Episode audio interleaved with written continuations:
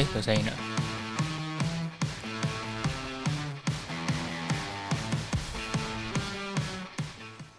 好，麦斯大话车谈。那么今天这一期要谈的就是呢，在业界在汽车产业从事了这么多年之后，呃，常常会有人问我一个问题，就是说，哎，麦斯到底什么车子可以买？那或者有些人他非常的聪明，他就说，哎呀，你们做的那些试车报道全部都是叶佩文。那做叶佩文之外呢，你可不可以真心推荐一款车子？哦，推荐给我们。所以很多人就问我说，那你们自己到底做汽车编辑的，到底是开什么样的车子？因为好像我们开什么样的车子，感觉我们自己选择的车子呢，就会是比较呃没有被广告商所收买的。那真的是这样子吗？所以嘞，今天呢这个问题呢。那就是我要当然要，就是这个问题，其实我单独讲我也是 OK，但是我觉得可能要找一个比我还资深的一个呃的一个车评人哦，他来帮我们分析这个问题哦，可能会更有说服力哦。所以我们今天来找来我们的好朋友小叶哥。Hello，大家好，我是 Two Game 上有车厂的业余中小叶，很高兴呢，今天又可以来麦斯大大这边聊一下天这样子。OK，小叶哥，好，那就是陈如刚才那个问题嘛，就是。你在业界这么久，是不是很多人都跟你讲说啊？你在这个车界、车资呃车界媒体这么久了，我要买车，你有什么好推荐？会不会常常有人问你这个问题？我觉得这个问题，第一个是很多人都不知道我在做什么。大家每次问我说，像我一些亲朋好友问我说：“哎，买车可以找你便宜一点吗？”对对对，我觉得这个问题超超超级多人问的。呃，我相信麦斯大大这个很多人听，我再跟大家呼吁一下，我们找我们买车不会比较便宜。哦，这是真的。我们不是负责卖车的，好不好？好，我觉得应该是这样讲哈，是在讲车的这件事啊。我市面上没有一台车是一百分，但是如果它是适合你，完全切合你的需求，它就是一百分的。所以其实并没有任何一台车它是可以满足市场上每一个消费者的。所以。我觉得在选车这件事很重要的，第一个是你要知道自己需要的是什么。你要的是空间，你还要的还是安全？那你的预算是多少？你在你的预算能满足你尽可能的你自己需求的车，那就是一百分的好车。我觉得是一个最先决的条件，我们先把它架构起来。OK。可是你刚才这样讲啊，就是大家会想说，你在业界那么久了，那可能就是比如说车厂，他也会很害怕你啊。那怎么可能你们买车会会没有比较便宜？车厂没有害怕我，你不要那边造谣。我这个人那么善良，我跟麦斯大拉不大一样。麦斯大拉是我威严的，我是可爱的。没有啊，因为车厂都会觉得说，哎，我今天这个车价没有这个折扣给你，可能你就会写我不好的东西啊。所以你们买的车子怎么可能跟我们一般消费者一样？你们就认识很多车厂的人啊，认识公关啊，行销。哦，就所谓的公关价嘛，对不对？没有吗？好，我讲两件事。第一件事是，我觉得在车评这件这个领域，你要做的久，公司要分明。OK，对不对？公就是我们在做车品，这一一台车好不好，我们要平心客观的去讨论它。OK，私你自己要买车的时候，你自己想办法去找。嗯，好，那你刚才说的公关价有，那因为毕竟我不是说我们用媒体的威胁说，如果你不给我好价，我就要给你。写不好，我觉得就像我讲，公司要分明。OK，他们会给我们一个客呃公关的价格，是因为我们是跟他们认识很好的朋友，很久的朋友。对。但是我觉得重点来了，为什么我说我们买卖找我们买车不会比较便宜？是因为有时候公关价他们有一个公司的规定。是。但如果你把这个跳脱之外，你自己去找一个，比如说经销商，或者是还有一个 Top Sales，他可能自己可以给你的筹码反而比公司给你的更多。因为其实这个事情我也要稍微澄清一下，就是其实很多人不晓得总代理他是不能卖车的，嗯哼，他是一定要给经销商。比如说你买 Toyota，对，你不能直接找和泰买，和泰他没有办法卖给你，你一定要透过什么北都汽车、高都啊，或是什么国都汽车去买。那我觉得很多人会误会，就是说，哎，可能因为我们其实我们熟，大部分是熟总代理。我们不是熟经销商，而且我们熟的通常是对媒体的公关体系对对对对对对。那可是呢，在这个东西的时候，他有可能会因为说啊，因为你是这个行业资深的记者，对，所以可能总公司他会透过公关部的关系去跟经销商讲说说，嗯，这个是蛮重要的一个客人，然后他是媒体，那可能就是跟他意思是说跟他服务好一点点。但是通常这个所谓的服务好一点点是没有办法干预到售价的。对，价格还是秉公处理。对，因为。对于经销商来讲，就是比如说我们媒体是这个和泰的客人，那对于经销商来讲，他更是他的大客人，就是他的大大客户。我是你的承销商嘛，所以我怎么可能？诶，讲句最实在话，就是我可以给你和泰面子，我也可以不给你面子。嗯，因为这个钱，因为这个车子等于是我国都或者说我经销商花钱买的嘛，没错，我凭什么要卖你的面子，算它便宜一点点？嗯那个就是看交情啊。嗯所以我也要就是再呼吁一下大家，就是不要觉得说，哎，好像透过这个车汽车媒体去买车比较便宜，但是有时候你要透过车线媒体去买车的话，其实不如说你多认识一些经销商的好朋友，因为真正有议价权的其实是在他们身上，对。对不对？嗯，我们可以帮你做到是，比如说可能呃，我们可以帮你问总公司说，哎，你有没有、呃推荐你业代，对，我可以推荐啊你业代，或许你可以找一些你地域性比较方便的，哦我们可以告诉你说哪个地方的呃，比如说它经销商和服务不错，哪个业代表现也好，我们可以帮你推荐这个途径。但是最后的成交价，或是你我们常讲的我们要神单的神单，嗯不好意思，我们车品的厉害的地方不是在这里。哦，对啊所以车评的厉害的地方，那十四题，所以嗯车评的地方是不是可以插队？因为我之前某款就是神车，就是 被也是被踢爆，就是说，哎、我们大家都排不到，为什么媒体人就是全部都都排到？呃，这一件事我觉得应该分两个层面说。说插不插队，我真的不知道，因为第一个嗯我根本就没有用插队这件事情去买过任何一台车。所以你没有在那个名单里没面。有没有没有没有，没有你是不是今天这个节目就在挖洞给我跳？第二个是，我觉得另外一个有可能是因为，呃，不可讳言的是，我们车媒和我们车品会比一般消费者可能早一点知道哪些车要引进，OK，对不对？那你先知道这个消息，那可能秉持过去呃这个媒体跟这个车厂过去的好关系，他可能跟他说，好，不然这样子，你还没有曝光前，那我就先抢一张订单。啊，那照这个顺序来说，你是不是就比早于消费者？我觉得这有可能，但我也因为我也没有在现场嘛，他们在双方进行这个交易，我又不是第三者，哦对对我没有办法说一定是这样。但是我觉得推敲有可能是因为我们比较早获得消息嗯，可能可以比较早排队比。如说知道他什么时候要改款，或者说他会增加什么样的配备，但是其实我们有时候媒体也是在记者会当天，我们才会知道售价是多少钱。而且现在车厂都很厉害了，他们每个嘴巴都很紧，守口如瓶，对不对？哦对啊，OK，好，那这样回过头来讲，那第二个问题就是很多人都会问说说，好，你们可能有些试车就是可能是业配啊，可能是广告。嗯，那小宇哥你自己开什么车？我因为你一定是对这个车子有了解，对，你自己才会选择那台车嘛。嗯那你自己开的是好？呃，如果大家有常看我自己的频道，或是我在节目上也讲过，我现在开的是 Volvo 的一台 V 四十 Cross Country。那因为这台车现在市面上已经没有卖，大家可能不知道它是什么车。如果不熟悉的，我举个例子好了，Ford 最近不是有推出一款叫 Ford Active，嗯哼它是说用 Focus 的基础往上垫高一点点的跨界修旅车。哦我的 V 四十简称 V 四十 CC 就是一模一样的定位。哎呀，你这样不会宣传啊？就是你真的不晓得这台车子什么，你就是上 Two Game 上去搜寻，对不对？我想说要先客气一下了，我现在可以那么直接，就对哦了。对对对对，我们可以直接自入，有没有？我没有跟你收费。那我觉得 Volvo 这个，我觉得这个有两个问题啊。第一个，好像我觉得车界的这些媒体人是不是感觉好像买欧洲车的比较多？同业的开欧洲车的比例蛮高的，对不对？对，对。不过我觉得最近有一个趋势哦，在我那时候入行大概十年前左右，我们同业开福斯或开 Skoda 的可以到一个最高峰，非常多。你应该麦斯应该也知道，嗯对不对？可是最近呢、开始慢慢的转回到日本车的也蛮多的。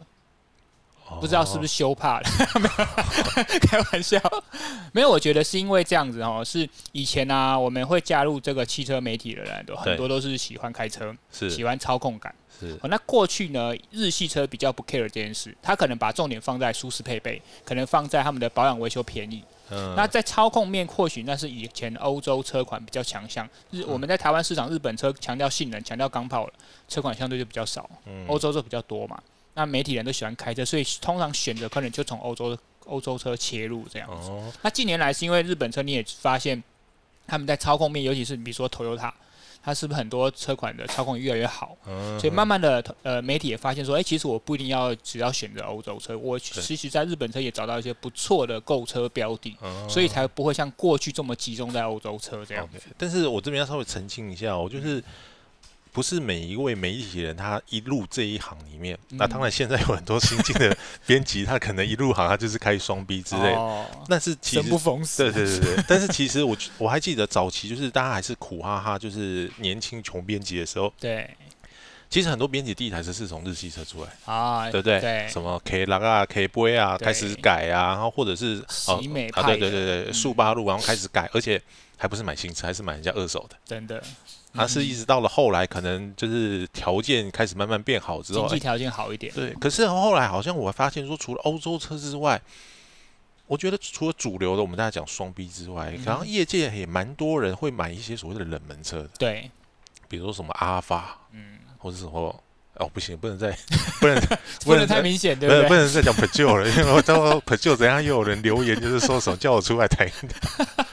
对他们好像会，好像业界的人会觉得说，好像买买一些比较特别的车、比较稀有的车子，他他会觉得好像有种历史感，不然他们就是买老车，对，对不对？像我们知道业界就好几个开阿法，收集老车的，开哦阿法，对。，OK，嗯，我觉得是这样子的、啊。你讲这个问题点也很好，像我自己现在目前是开 Volvo 嘛，虽然说它其实不算是非主流，因为它真的越来越好，卖越来越好。对可是你在豪华车领域，你跟双 B 来比的话，它确实不算是大众的品牌。嗯，那可是我下一台其实也想要选更冷门的品牌。那有人就问我说：“哎，小叶，你在这个领域这么久，你怎么不会想要买主流？”嗯，哦，你说二手价也好，你说保养维修都容易。对啊，我常会回他们一句话，就是今天我身为汽车媒体，嗯。我们看的东西一定是相对消费者来说可能比较多，不是说我们懂得多，是是。我们试着新车的机会多嘛，所以我们可能像我入业诶、入行到现在一年大概平均试一百台车，对。对不对？我今年第十八年，我就其平均来说，我大概试过一千八百台车，嗯我知道每一台车都有它的魅力。嗯，那身为我们这个领域的工作者，我们还不敢勇于尝试一些非主流的车款，还要被主流价值去限制的话，那你有什么资格当车评？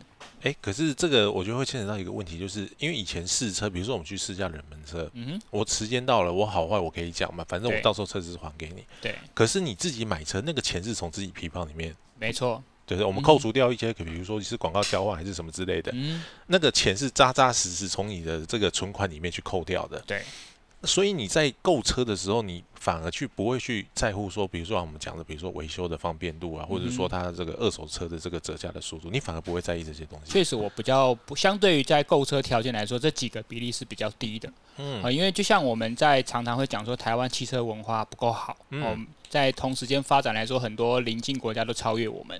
就是我觉得一方面就是因为常常会感慨，就是因为我们都觉得我们太 focus 在主流的价格，对每，次人家都说买车的时候，就比如说大家就说啊，宫顶啊，或者是双 B 呀、或者是 Toyota，因为二手价还就好了。你从来没有了解说这台车适不适合你，你也没有了解说这台车有没有它的魅力存在，它的嗯设计魅力有没有，它的驾驭乐趣有没有。嗯，那这些东西其实是我们我。不要说我们啦，说我自己本身还蛮注意的这件事情。那这些时候，有时候在呃非产品、非主流产品的时候，它确实需要有一些价格跟成本去支撑的。OK，去堆积的。那我乐于在我有这些比较好的经济基础之后，我愿意负担这些东西去支撑我想要追求的东西。那就你现在这一台 Volvo 来讲，嗯你觉得它有达成你当初所设定的一些预期吗？OK，好，完全有，是因为呃，再老话一句，就是大家有看我的频道就知道 我是顶客族，嗯。我跟我太太就两个人。是，那我们在家人的机会低，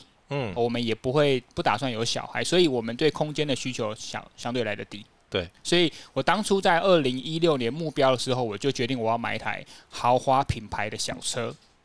小车，对我的目标很清楚，嗯嗯嗯。我要豪华品牌，因为我已经拥有过一般品牌，我想要体验豪华品牌，但是我又付不起豪华品牌的大车，，OK，所以我就直接锁定在豪华品牌的小车。嗯，那小车有很多种嘛，有房车，也有掀背车，也有像我这种跨界车。是，那因为我知道我自己不是一个扎扎实实的户外咖，我是偶尔才会到户外走。对，那多数时间都在百货公司、商场逛街，都市丛林中，我可以这么说。嗯可是商场有一些很吊诡的是，他们有一些停车场的斜坡很不合理，开一般的车很容易去磨到下巴。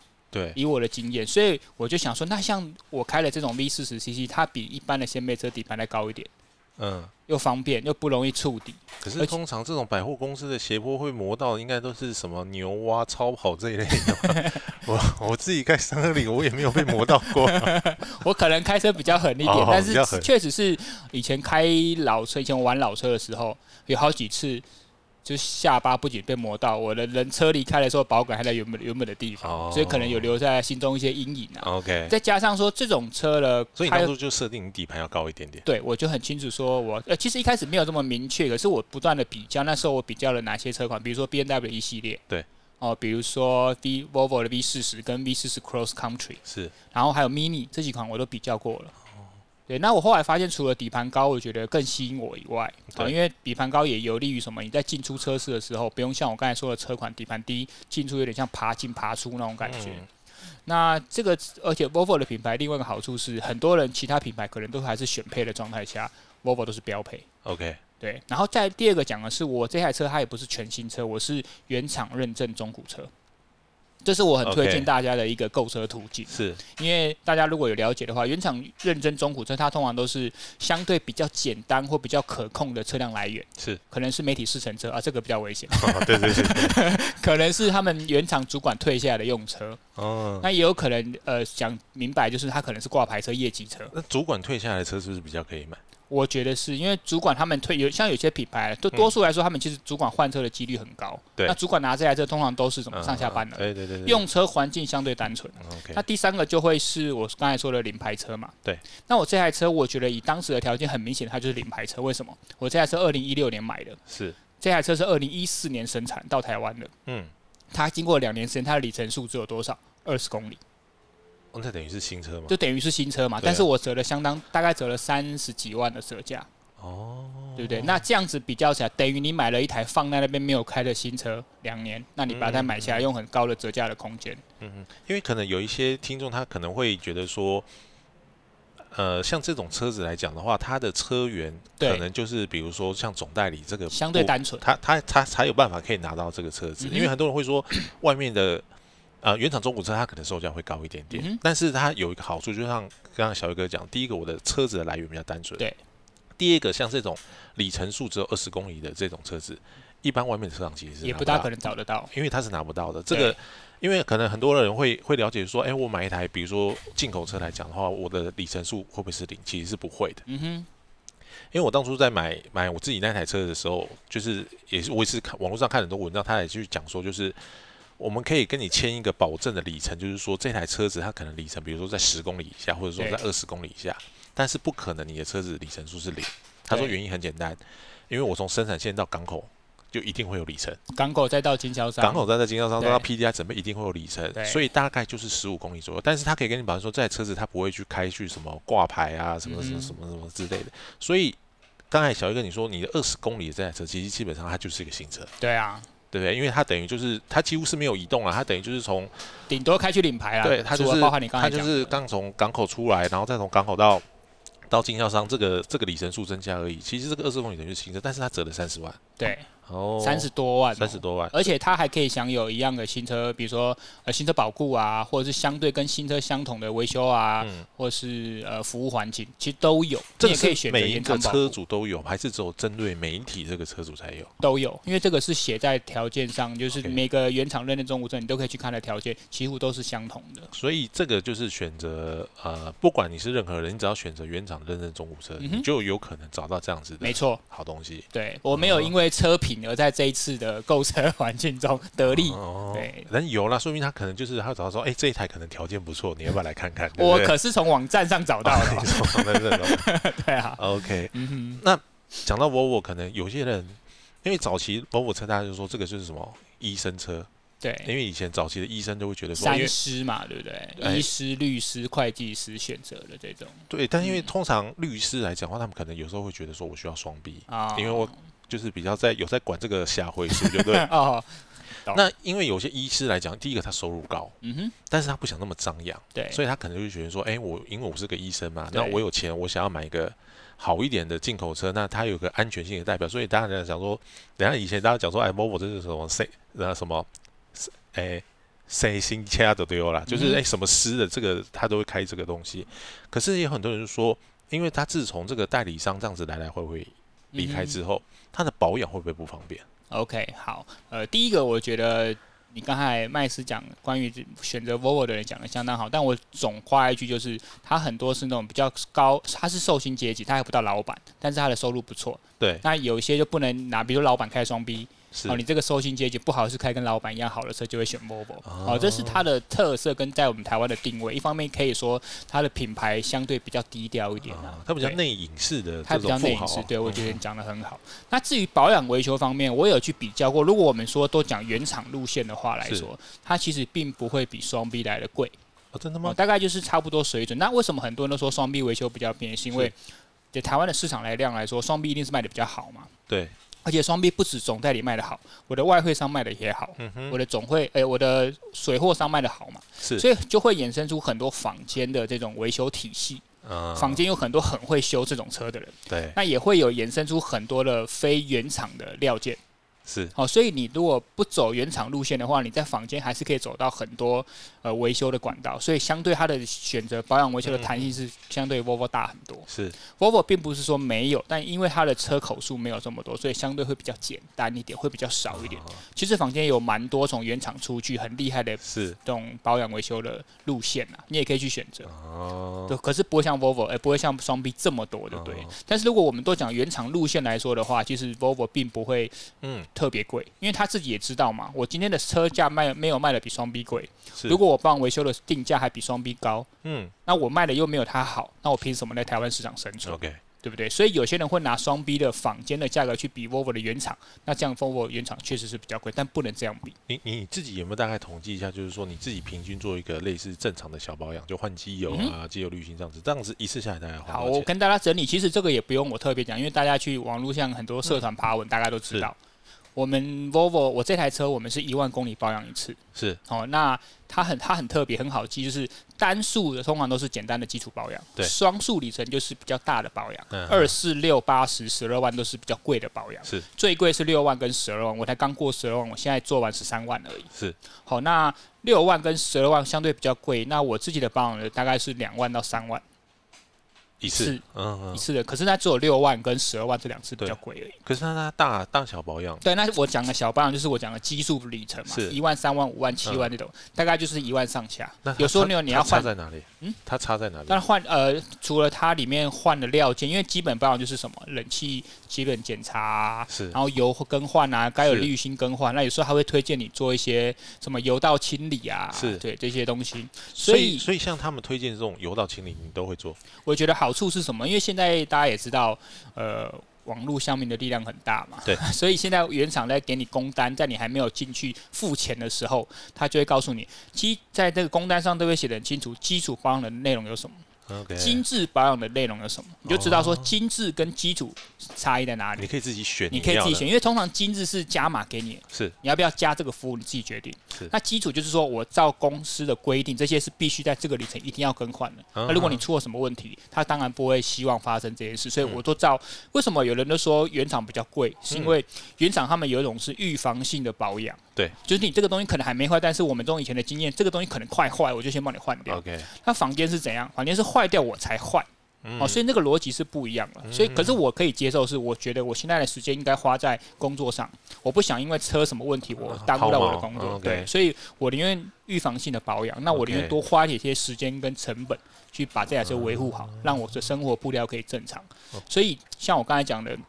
在一般的小保养的时候，大概是一万上下，当然也会有一万以内的。不过我相信，对于很多日本车或是国产车来说，哦，这个价格相对高，哦，这个我可以理解。对但是我所获得了的整个服务也好，不管是我回厂保养的服务啊，或者是我在用车的品质上过程上，我觉得都这个价值我是觉得还不错了。OK，因为对你来讲，车子不要抛锚在半路上面，这是最重要的。它是一个最好的，它就是个最好的保障，就是这台车最大的价值。因为我人生抛锚的扣打都在我第一台老车用完了，我不想再抛锚了。OK，对。你第一台老车也是德系车嘛？对，那个时候是我可以直接讲，那个是福斯的 Jetta，也就是那个时候会跟二代 Golf 差不多年代，那个时候它不是有个房车的版本，对对对对叫叫 Jetta，嗯大概是一九八九年的车吧。OK 我那个真的是我把所有信用卡免费脱掉的扣打都用完了。OK，所以你那时候就非常的了解，说就是宁可多一点点的保养，事先的保养，也不要在就是路边去等拖吊车。没错，OK，对好了，那最后一个问题，我想请问小一个，我们如果用百万来做个集聚，嗯哼，百万内跟百万外，如果说我们现在要购车年底了，嗯哼，很多人想说年底换个新车嘛，对。你最推荐什么车子？你说分两个集区，一个是百万内，一个是百万对，因为我们直接用，对对，我们直接用售价。哇，这么这么大的一个题目，就对了。就是有没有现在来讲，有没有哪些车款是觉得说，哎，我非常推荐这个车款，不管说它是国产还是进口的？啊，其实百万内我相信竞争蛮激烈的，是。但是我想要先从产品品质来说好，因为这个问题真的很难在一时间回答完。有些可能车款产品实力没有这么好，但是它的售后维修服务体系很强。我随便举个例，可能 Toyota，对，哦，它是这样子的品牌，它可能是品牌车款的实力可能没有到一百分，是，但是它的整个售后啊、品牌光环啊、二手价非常的强。嗯，我们单就从品车款实力来讲就好，我们把问题简单化。是，我觉得这最近有让我比较惊艳的是 Focus，Ford Focus，OK，是因为。它改善了很多上一呃三代的一些空间问题嘛，因为这一代的 Ford 真的是空间相当的，Focus 真的是空间相当的好。此外，你说它的安全，哦有到 Level Two 等级的 Copilot 三六零这个安全科技 ADAS 系统以外，操控乐趣，它的操控乐趣跟人跟车的那种连接感跟那种互动性，我觉得是同级中几乎找不到对手的。OK。哦，那当然，它的售后啊，它的品质什么，这个我不在这次讨论范围内。是是。我再跟大家去爬文。好，好，第一个是百万内，我相当推荐。如果你是目标想要这种掀背车的话，Focus 我很推荐。OK。百万上这个问题就更大。如果是我不限那个不限预算，我就买劳斯莱斯嘛。那可是千千万 哦，不能这样子。百万上，千万不是百万上嘛。好，我会想到第二个车型是，如果百万上的话，你又不想要跟大家一样都一定要买修旅车的话。是。我觉得最近试过一台车让我很印象深刻是 Skoda 的 Octavia Combi。OK，因为我自己其实也蛮喜欢旅行车的。嗯，好，那这台车因为 Skoda 这几年在台湾卖那么好，是因为它跟我刚才讲的 Volvo 有点像是，它在跟对手一样的价格内，它把配备给的很满。嗯，哦，Octavia Combi 这个评价不不止我讲，我相信很多车评也都有讲，对它的评价相当高。对，而且它算是进口车，它但还不到豪华品牌。嗯哦，所以在负担来说，我相信多数消费者是比较容易负担的啦。对对啊，所以百万内我可能比较推荐 Focus。嗯哦，这个是简单化啦，当然你要讲更多，我我们这一集讲不完。如果百万上的话，我觉得 Skoda 的 Octavia 控比大家也可以去看看。我觉得大概总结一下，刚才小月哥给的一个建议，就是你可能就是小月哥，我刚才发现小月哥他推荐的一个车款，就是第一个。它的特色就是第一个，它配备都给的很满，不管是在安全配备上面还是其他配备。没错。那第二个部分就是它其实都有保有一定的操控性，对对不对？嗯 OK，所以我们大概总结一下，就是说你如果想要买车的话呢，如果说今天小玉哥他给我们建议就是，呃，当然我觉得售价还是一个很重要的，所以我们才会用百万内、百万外带它去。一定是售价先决，多数。那第二个，我觉得今天小玉哥他有一个呃非常。非常好的一个观点就是，你要先试你自己的需求是什么。对，对不对？当然，你如果说我就是个就是一个人开车，我当然我可以选择跑车啊，或者说双座的车子，可以任性啊。对对对，你就可以选择一个说，当然你有家庭，你可能就要考虑到空间啊，什么什么之类的。所以我觉得考量到你自己本身的需求，然后再配合你的售价，然后才会去把这个。因为车子的种类非常的多，你才能把那个种类越缩越小。没错，对不对？好，那我们今天非常谢谢小叶哥到我们现场。谢谢麦斯。那有任何问题的话呢，一样呢可以到小叶哥的这个图片上的网站呢去留言给他。那我们今天节目就到这里喽，谢谢。